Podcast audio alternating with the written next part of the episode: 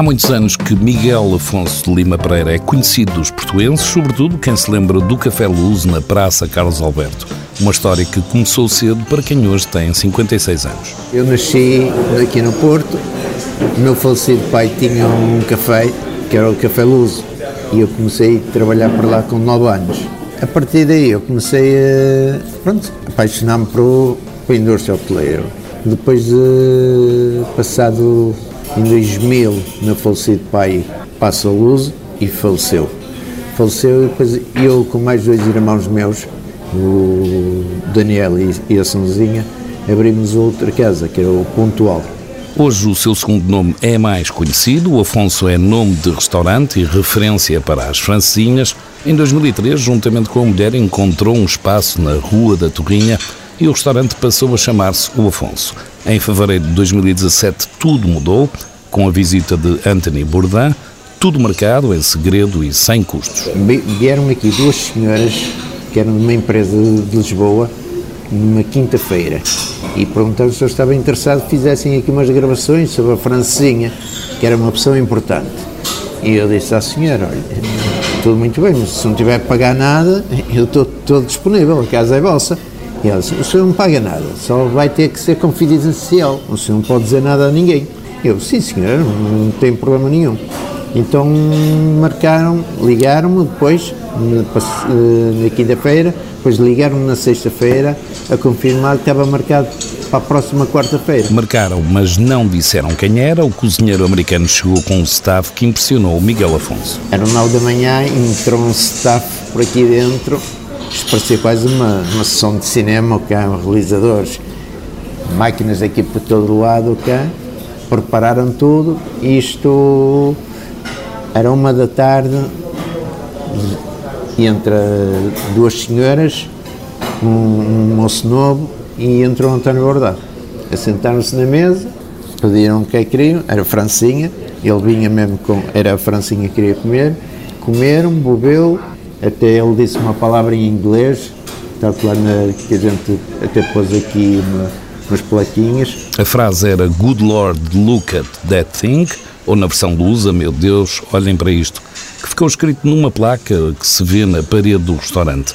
Aliás, a mesa onde Bourdain comeu, que continua por lá, e ao que parece muito requisitada. E posso dizer mais, tem clientes que querem se assentar, estrangeiros querem se assentar onde ele, na mesa onde ele comeu. Os clientes continuam a voltar, os habituais e não só. Miguel Afonso não faz ideia como o cozinheiro lá foi parar. Saber não sei, eu só sei dizer que só tenho a agradecer às pessoas que apostaram em mim, os meus clientes. Se não fossem os meus clientes que tivessem apostado em mim, se calhar António Bordão não tinha chegado aqui. O que é certo é que a partir do programa, que passou em julho de 2017, foi uma roda viva, mas também aos que voltam sempre. Todos os dias, todos os dias vêm clientes novos, todos os dias, todos os dias. As pessoas ouvem aquele comentário do boca a boca, vai lá e experimenta que vais ver que é boa. E os clientes, quem, quem apreciar, volta outra vez. Voltam e repetem a especialidade da casa, as francinhas do Afonso são especiais e com muitos anos de sabedoria. Na minha opinião, as minhas são diferentes, porque eu continuo a fazer uh, o mesmo método que fazia há 30, 40 anos atrás. Por exemplo, eu monto a francesinha, boto a grelhar a francesinha, boto o molho dentro, boto a tostar a tosta, prenso prensadinho, depois boto o queijo por cima, o molho está lá no tabuleiro com a francesinha, depois tiro, meto mais molho e sirvo ao cliente. No restaurante O Afonso, as paredes são de memórias, além dos registros da passagem de Anthony Bourdain, há fotos do pai, de clientes e de uma dupla musical. Por exemplo, tem aqui o Ribeloso com o Visigol, que é um, um cantor também daqui do Norte, que é música rap. Aqui é a homenagem a ele, que é os discos todos que ele já lançou. O músico Bezegol tem um destaque nas paredes, e ainda se pode perceber um gosto especial de Miguel Afonso em formato de miniaturas. Tem aqui um bocado de uma homenagem muito, muito importante, que, que é a homenagem a Ayrton Senna. Era o piloto que eu gostava, o meu ídolo, Fórmula 1. Tudo, desde as categorias todas onde ele eh, participou, onde correu, até a última onde ele faleceu. Carros, kartings, uh, carros particulares.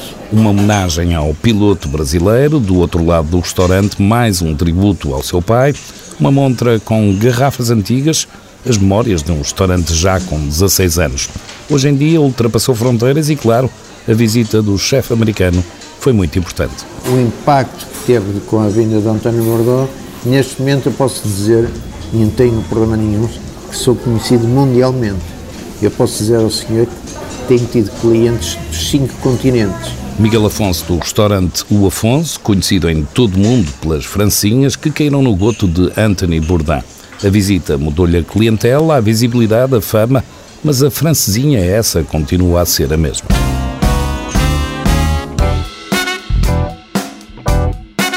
A Comissão Vitivinícola Regional Alentejana, CVRA, organiza concursos de especialistas em vinhos. Seleciona os melhores sommeliers em quatro cidades do Brasil: Rio de Janeiro, São Paulo, Salvador e Florianópolis. Depois escolhem dois finalistas e trazem os vencedores para Portugal para conhecerem os vinhos. E há um finalista que, depois das provas, é escolhido como o melhor sommelier brasileiro. Desta vez foi Jean Stelmach, de São Paulo, explica como tudo se passou no Brasil. Uma aula que é dada pelo um expert brasileiro em vinhos alentejanos, que é o, o o Alexandre Lalas. E nessa, nessa masterclass, você participa da masterclass e depois tem uma prova. Dentro dessa prova tem uma degustação de vinho que vai ocorrendo, você responde uh, a perguntas, você fala sobre o vinho, você faz harmonizações, depois você faz um teste escrito com perguntas a respeito dos vinhos do Alentejo, enfim, em geral sobre tudo gira em torno do Alentejo. E mediante a prova, a degustação, é feita uma seletiva e os melhores resultados se tira duas pessoas. Duas pessoas de cada cidade. Jean Stelmach não nasceu com o gosto pelo vinho, isso veio mais tarde. Sempre fui vendedor, sempre trabalhei com vendas, sempre envolvido com bebidas, sempre tive um gosto por apreciar, por trabalhar com isso, porém sem muita sofisticação.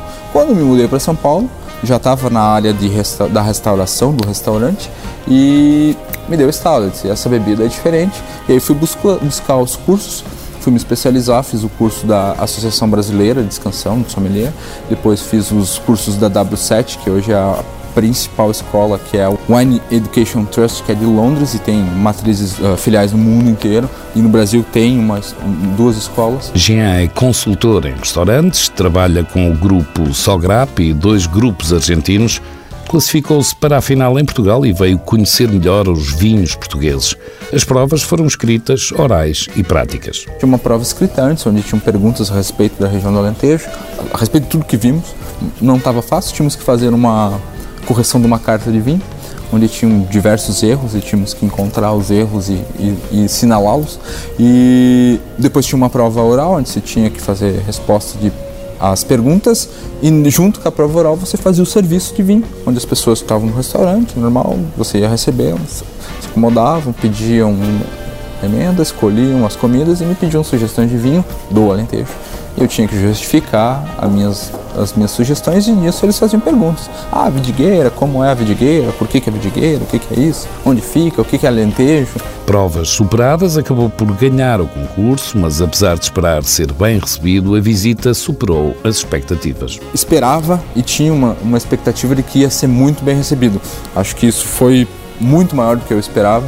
Uh, em relação às pessoas que nos receberam, tanto da comissão uh, vitivinícola regional do, do Alentejo, o CVRA. Uh, ah, os produtores foram incríveis, todos os produtores, desde os maiores produtores que visitamos grupos bem grandes, uh, a pequenos produtores que receberam a gente nas suas casas, nas suas mesas de jantar e realmente foi uma porta que se abriu e disseram, olha, bem, vocês são bem-vindos aqui, vocês são importantes, porque o Brasil é um país, um mercado importante para os vinhos portugueses, mas olha, por trás de todo o negócio há um relacionamento e acho que isso trabalhar muito bem é importante. Então foi muito surpreendente, foi encantador. Jean Stelmach foi escolhido o melhor sommelier vinhos Alentejo no Brasil 2019.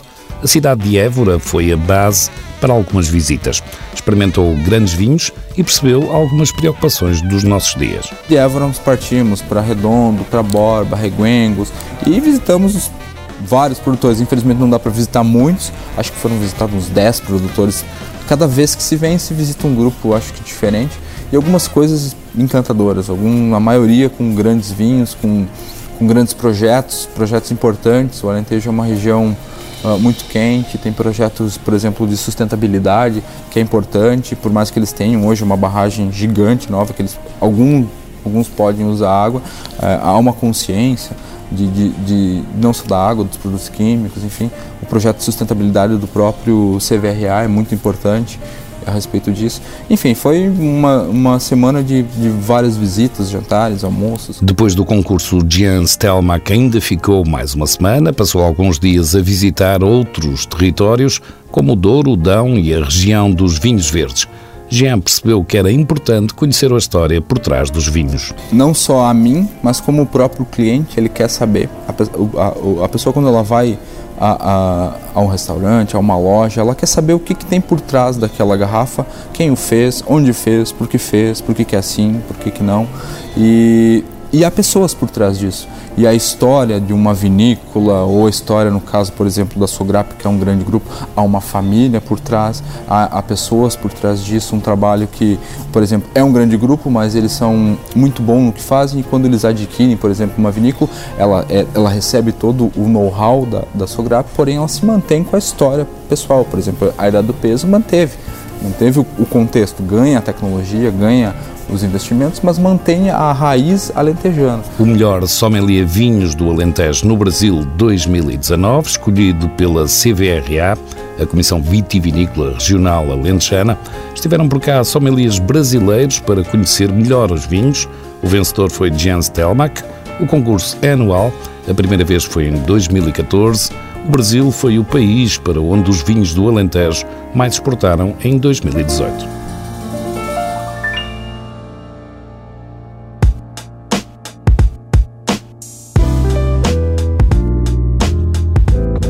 A brasileira continua a ser uma casa emblemática do Porto e de Lisboa. Hoje, com donos diferentes, na Invicta foi comprada pelo antigo selecionador nacional António Oliveira.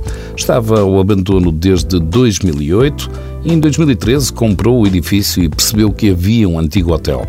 Ainda antes de abrirem o novo espaço, a família Oliveira fez um acordo com o Grupo Pestana. E em março do ano passado, abriram com o nome de Pestana Porto, a Brasileira cafetaria e restaurante no resto do chão e 90 quartos nos andares de cima. A história continua e, como recorda a diretora de operações do Pestana no Porto, Mariana Lacerda, um início com história e histórias. No regresso a Portugal, decidiu investir na venda do café brasileiro, de que também era produtor, eh, isto no estado de Minas Gerais, no Brasil inclusivamente, enfim, nos primórdios, não é? A brasileira oferecia café a quem comprasse café em grão. Quem comprasse, quem comprasse lote de café, o, o Adriano Teles oferecia uh, uma xícara de café.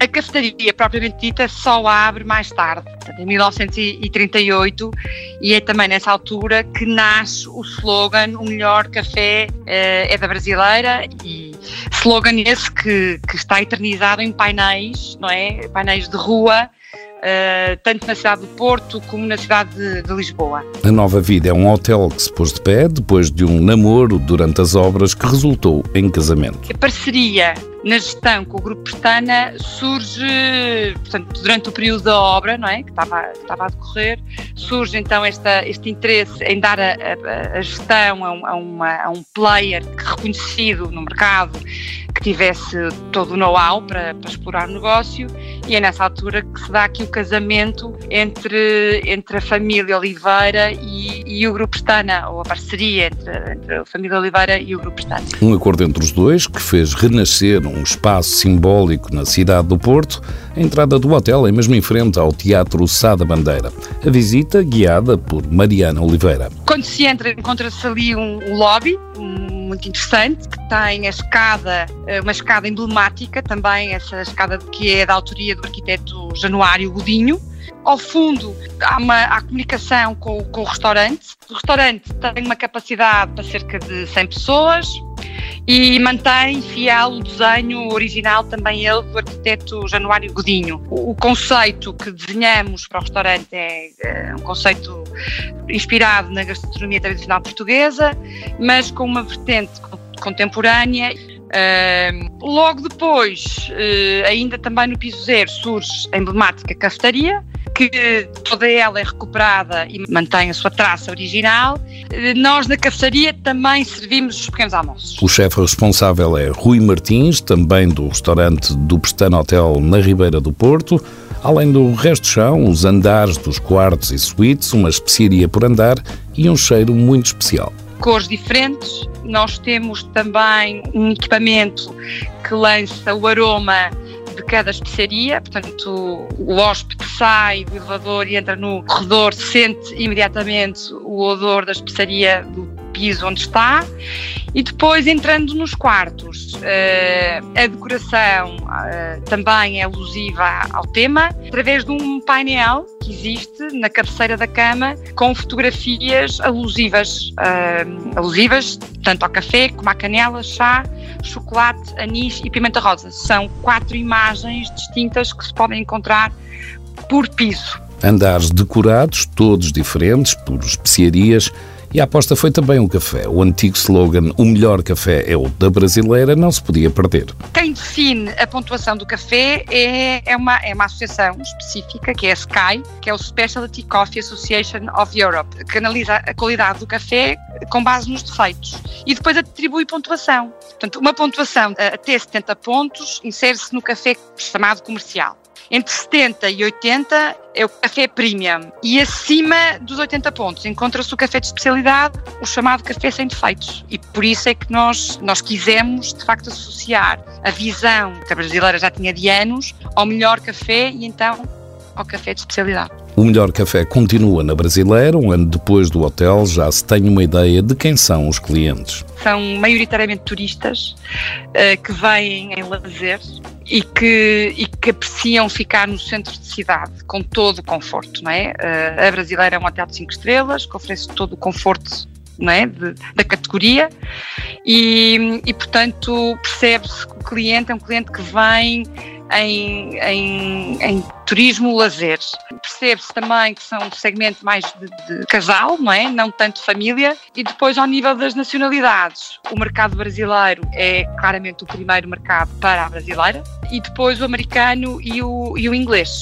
Digamos que são estas as três nacionalidades mais marcantes no, na Porta Brasileira. Casais brasileiros, americanos e ingleses em férias que gostam de ficar no centro da cidade. O Pestana Porto, a Brasileira, está a dois passos dos principais pontos turísticos da cidade. Um cinco estrelas na Rua Sada Bandeira.